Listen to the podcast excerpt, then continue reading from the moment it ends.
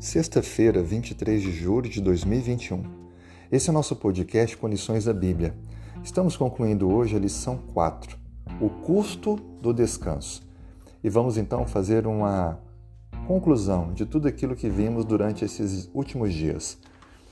Estudamos um pouco sobre a experiência de Davi, quando ele então foi, infelizmente, tentado e caiu na tentação de acabar cometendo vários pecados, o adultério, o homicídio, e isso trouxe consequências para a sua vida. Veja alguns destaques da história de Davi. Primeiro, aprendemos que pensamentos pecaminosos levam a atos pecaminosos. O fato de Davi ter ficado em cima no terraço de sua casa, olhando para uma mulher enquanto tomava banho, ele alimentou esses desejos e cometeu o pecado. O pecado também é um câncer que destrói tudo o que toca. Lembre sempre disso. Não há como negociar com o pecado. Não há como achar-se forte diante do pecado.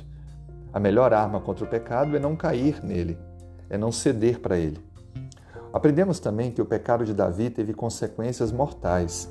Ele perdeu o filho, fruto daquela traição, daquela infidelidade com Batseba.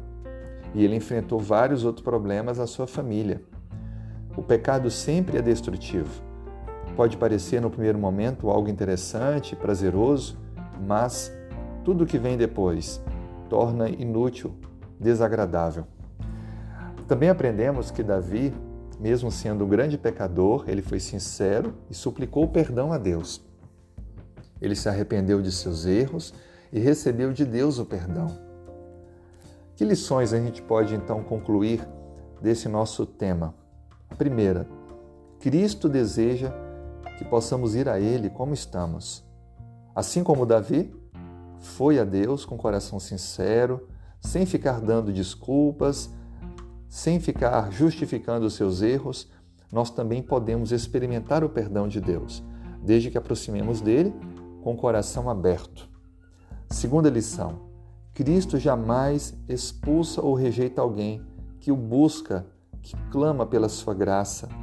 Ele sempre garante: Vinde a mim e de forma alguma lançarei fora. E a terceira lição: as promessas de restauração e graça são certas, assim como é o trono de Cristo. Agora veja, não confunda sentimentos e não coloque sentimentos como critério para saber se você está perdoado. A gente pode não sentir que está perdoado e ainda assim também podemos ter sentimento de culpa. Contudo, a gente precisa ter a certeza de que a base, estamos baseados na palavra divina e então nossos pecados estão perdoados e somos filhos de Deus. Tenha, portanto, essa fé, essa convicção ao orar, ao confessar seus erros, ao conversar com Deus, assumir a sua culpa, receba o perdão. Olhe para frente, enfrente cada dia como um novo dia e experimente novas atitudes que não levem você mais aos erros cometidos do passado. E então experimentará uma vida totalmente transformada, perdoada e liberta.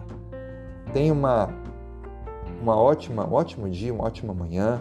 Se prepare para o sábado, logo mais ao pôr do sol, e que Deus possa abençoar você e a sua família.